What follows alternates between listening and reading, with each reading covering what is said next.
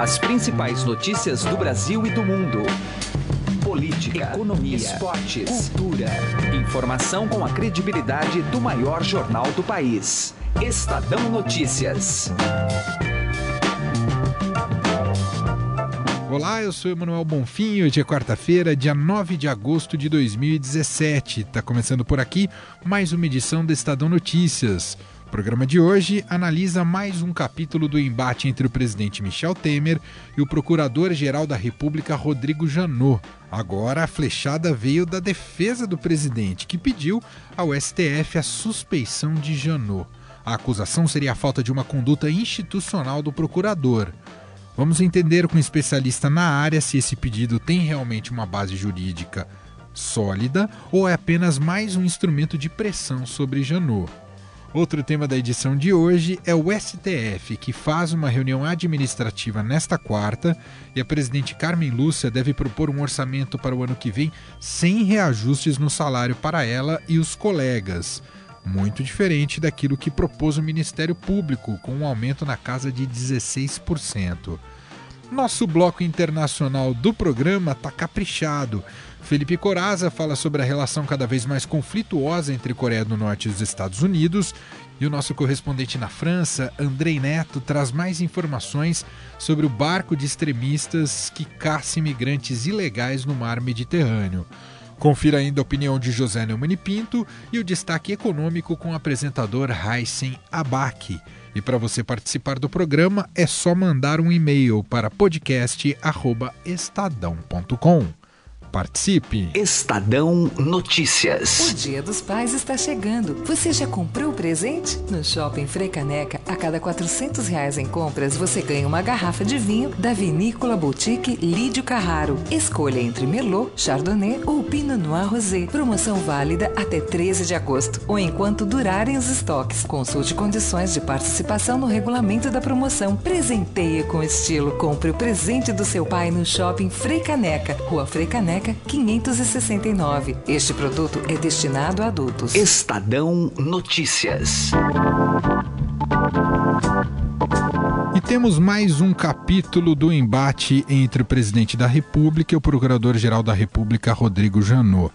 Ah, ontem saiu do campo só retórico e teve uma atitude, atitude propriamente dita. Né? O presidente Michel Temer pediu a suspeição de seu algoz, o Procurador-Geral da República, Rodrigo Janot. Por meio do seu advogado, o criminalista Antônio Cláudio Maria de Oliveira, o presidente alega que já se tornou público e notório que a atuação do Procurador-Geral da República em casos envolvendo o presidente da República vem extrapolando em muito os seus limites constitucionais e legais inerentes ao cargo que ocupa. Assim defendeu a, o advogado do presidente Michel Temer. A gente vai entender um pouco mais dessa atitude tomada pelo presidente sua defesa, conversando agora com Luiz Fernando Amaral, professor de Direito da FAAP, especialista em Direito Público. Professor, mais uma vez, obrigado por atender aqui o Estadão. Emanuel, sempre um prazer, meus cumprimentos aos ouvintes. Professor, primeiramente, do, do ponto de vista técnico, há alguma diferença entre suspeição e impedimento ou é a mesma coisa, professor? Há diferença. O impedimento, ele tem, digamos, hipóteses muito mais taxativas fechadas, né? Há suspeitas, por exemplo, no caso de parentesco, né? coisas que sejam mais objetivas. No caso da suspeição, deve existir uma objetividade, mas ela tem a possibilidade de uma avaliação mais ampla.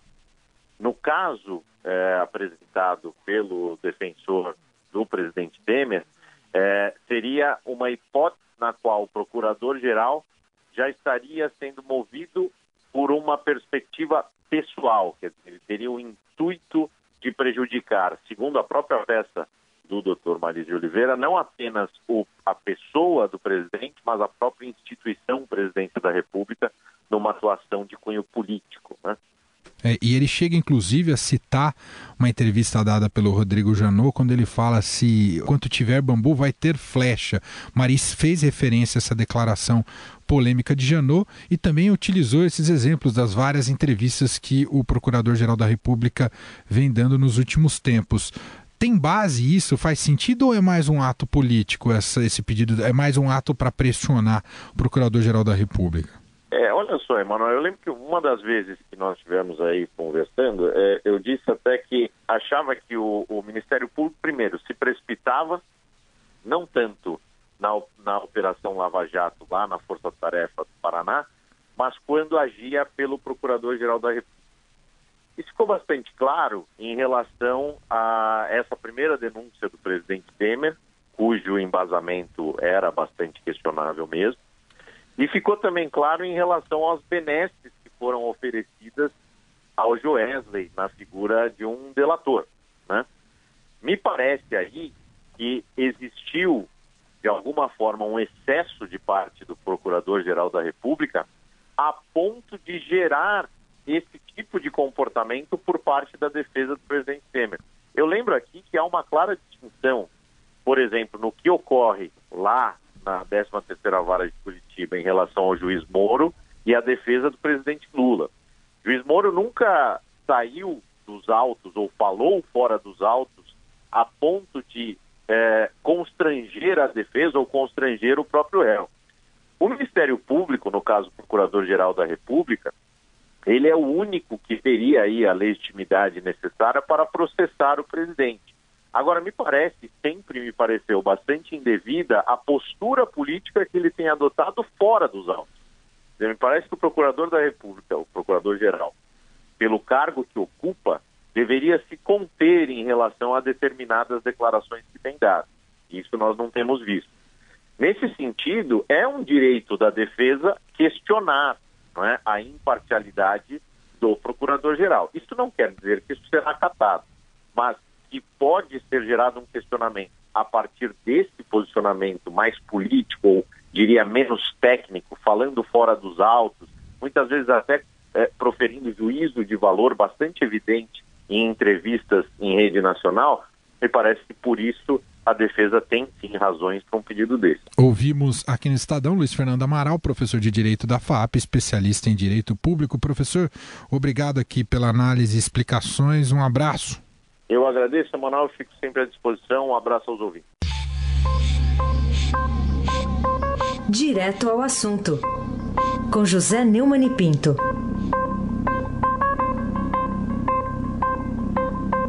O pedido feito pelo presidente Michel Temer para o Supremo Tribunal Federal impedir o Procurador-Geral da República, Rodrigo Janot, de continuar trabalhando é, com a delação premiada de Joesley Batista, é um abuso é, que, de, de, fato, demonstra é, a pequenez política de Temer. Vivemos um momento de grande radicalidade, de brigas. E ele, para livrar a pele, resolveu escolher como inimigo Rodrigo Janot, porque este o acusou perante o Supremo e o libelo acusatório perdeu na votação do plenário da Câmara e, e com isso, a Câmara não autorizou que o Supremo processasse o presidente da República por ter cometido um crime de corrupção uh, durante o exercício do seu mandato. Temer xinga, Janot que xinga, Gilmar que janta com Temer. É muito mais do que um fla-flu, é muito mais do que um MMA. É uma briga que desqualifica os três.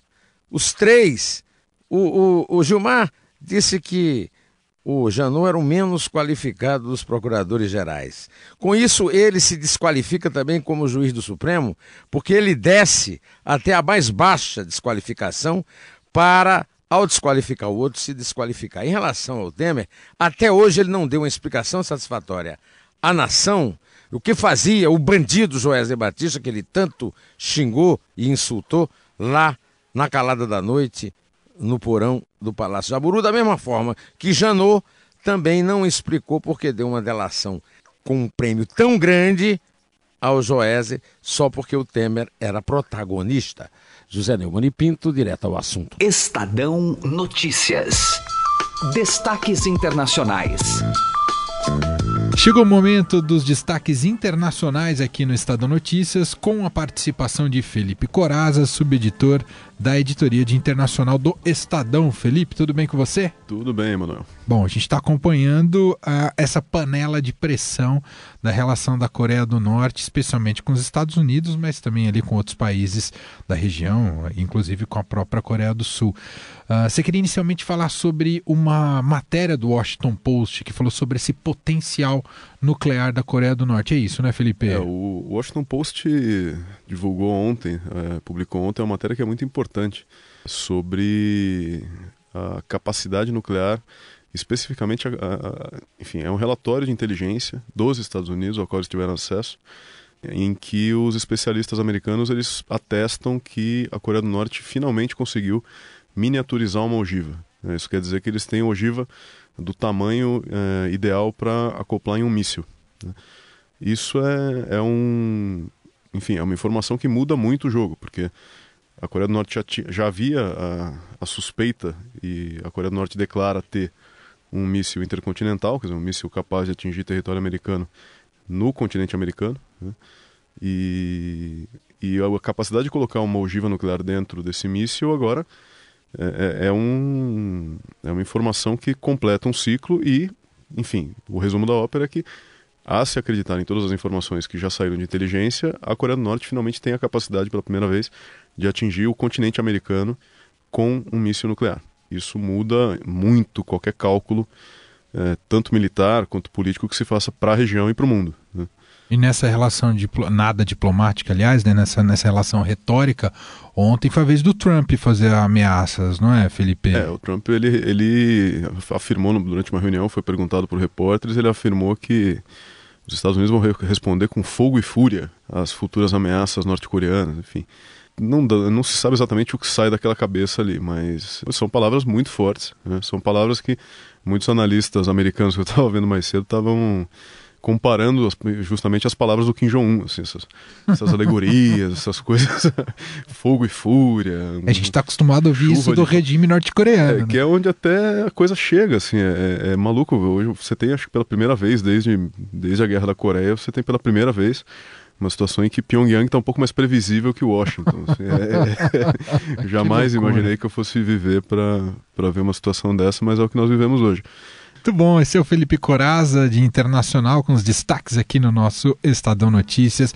Te segue, evidentemente, acompanhando essa situação. Qualquer novidade, é só acessar o estadão.com.br. Obrigado, viu, Felipe? Eu agradeço. Ainda nesta seara internacional, vamos falar agora sobre um barco de extremistas que tem caçado imigrantes ilegais no mar Mediterrâneo.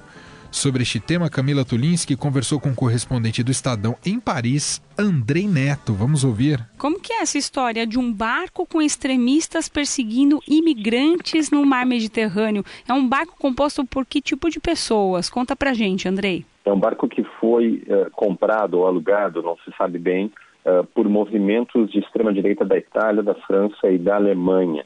Esses movimentos compõem um, um grupo chamado Defesa da Europa, uh, que foi criado para monitorar ONGs no mar Mediterrâneo e também, evidentemente, a presença de botes, aqueles botes infláveis ou outros tipos de botes que transportam imigrantes da África, normalmente da costa da Líbia, para a União Europeia, para a Itália.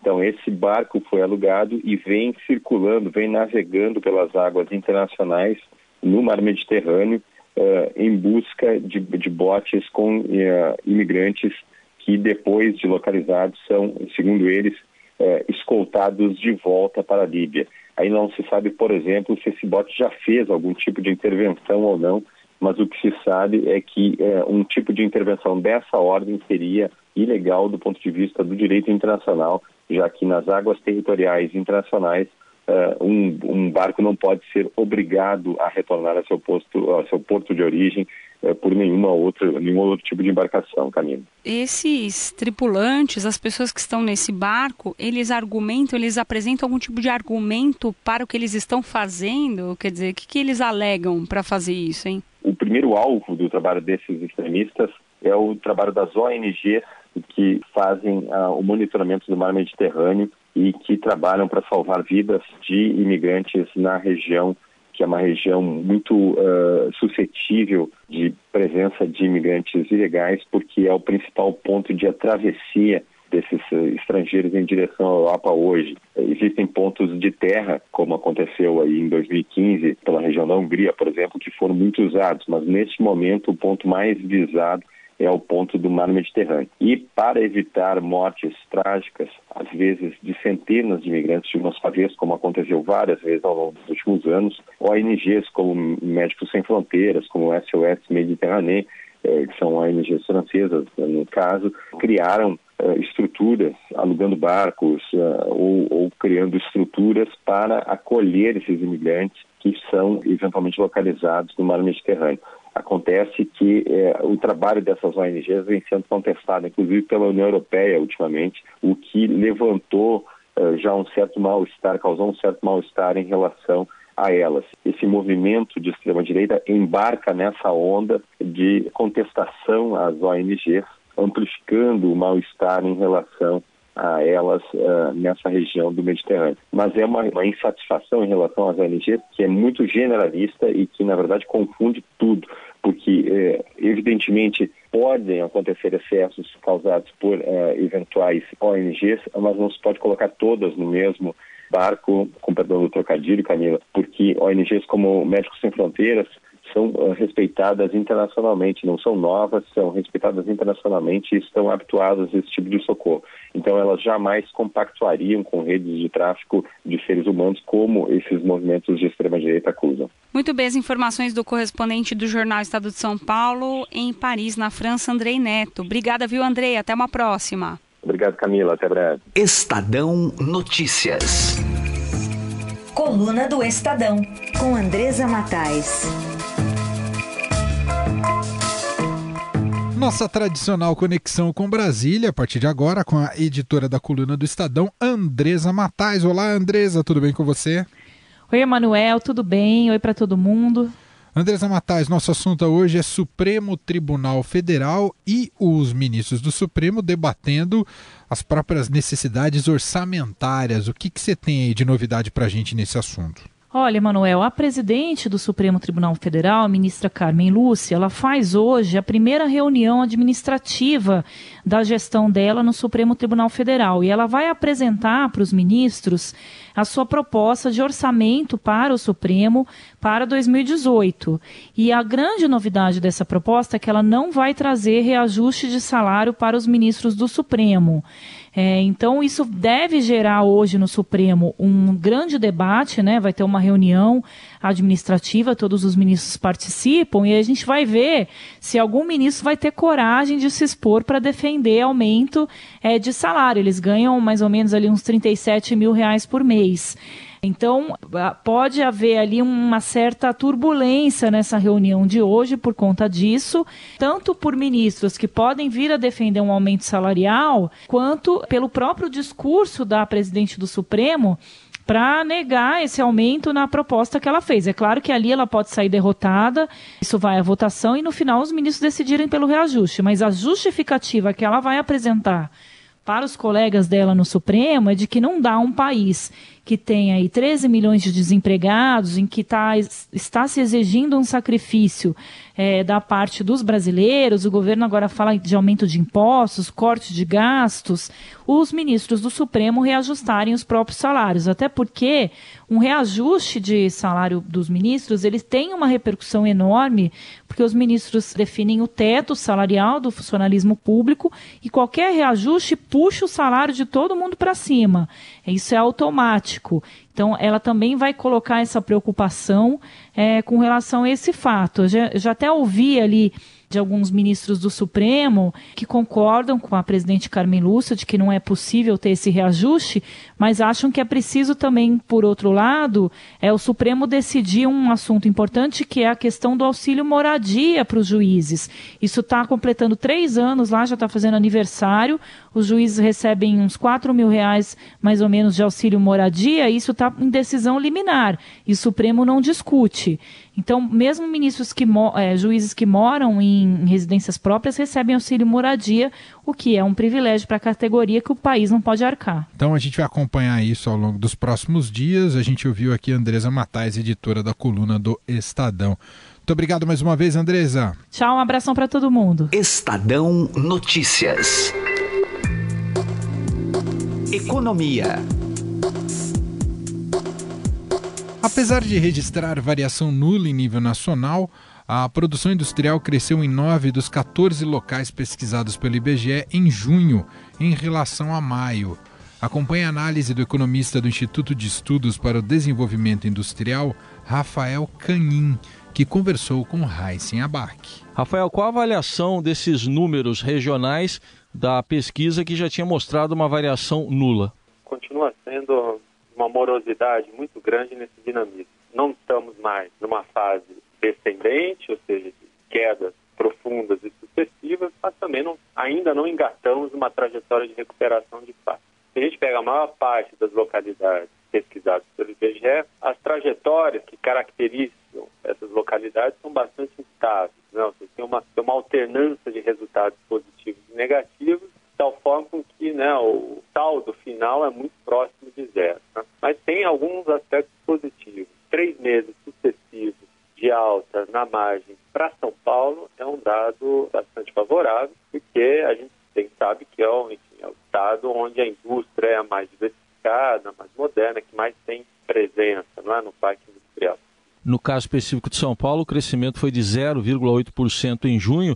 Agora, na sua avaliação, Rafael, o que, é necessário para que essa recuperação seja mesmo mais consistente? Boa parte desse desempenho um pouco melhor no começo do ano se deveu a fatores, se não pontuais, pelo menos fatores cujo impacto positivo né, tende a se diluir agora ao longo do tempo. A gente teve, por exemplo, uma safra agrícola muito boa né, no início do ano, fez com que, por exemplo, compra de máquinas agrícolas, mesmo produção de alimentos, né, as etapas iniciais de processamento dessa safra, gerasse algum dinamismo na indústria. Outro fator relativamente pontual foi a liberação de recursos do FGTS. Ali algum, algum consumo, por exemplo, de vestuário, eh, de calçados, acabou né, intensificando, estimulando um pouco a produção industrial. Também consumo de uh, bens de consumo durável, eletroeletrônicos, etc., também estimulou um pouco. Esses são setores onde as bases de comparação são realmente muito baixas e favorecem uh, a obtenção agora de variáveis positivas. Agora, são fatores que tendem a perder força. Então, a gente precisa né, uh, adicionar elementos que deem dinamismo. Né? Um deles essa redução mais acelerada da taxa de juros, principalmente para aqueles produtos que precisam de algum nível financiamento, mas também é importante para que famílias e empresas gerenciem seu passivo, suas dívidas. Agora, é preciso que essa redução bata lá nas taxas de empréstimo, né? algo que a gente ainda vê de forma muito, muito tímida. Além disso, eu acho que talvez um dos aspectos mais fundamentais seria recompor algum pouco do investimento público. A gente vê que o investimento público tem sido a variável né, de ajuste das contas públicas, né? mas também, enfim, algum a facilitação ou a retomada de, de, de infraestruturas via concessão, via leilões, né? algo que também não está acontecendo na rapidez e medidas necessárias para injetar né, crescimento econômico sistema. E por esse cenário todo, a recuperação do emprego, então, é um processo que ainda demora? A recuperação do emprego ainda deve demorar, deve né, começar de forma bastante tímida, né? e isso gera um bloqueio não é, para o próprio dinamismo da, do setor industrial e de outros setores também. Né? Tem uma recuperação no rendimento das famílias, ah, isso realmente é uma pedra no caminho da recuperação. Ouvimos o economista do Instituto de Estudos para o Desenvolvimento Industrial, Rafael Canin. Estadão Notícias desta quarta-feira vai ficando por aqui.